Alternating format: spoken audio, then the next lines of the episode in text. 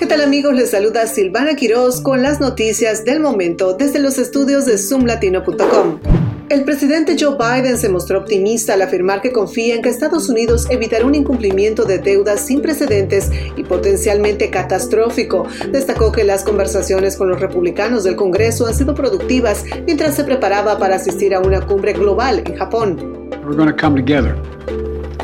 no alternative to do the right thing for the country. We have to move on.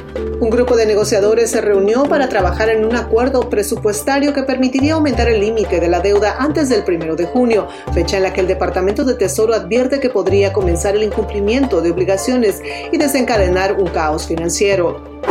En informaciones locales, el Distrito Escolar del Condado de Fairfax planea realizar una investigación independiente después de que un entrenador de animadoras de una escuela secundaria recibiera un correo electrónico anónimo con contenido racista y lleno de odio en marzo. El correo electrónico expresaba la incomodidad de algunos padres y estudiantes con la idea de que una persona de color fuera entrenadora y mencionaba la sorpresa por la presencia de entrenadores con características físicas distintas a las predominantes en el pasado. La escuela está tomando medidas para abordar el incidente.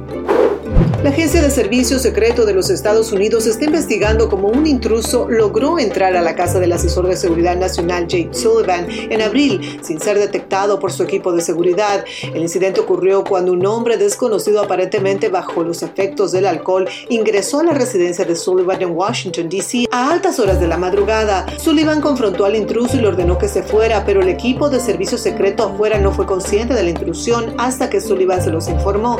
No se encontraron signos de entrada forzada y el intruso sigue sin ser capturado.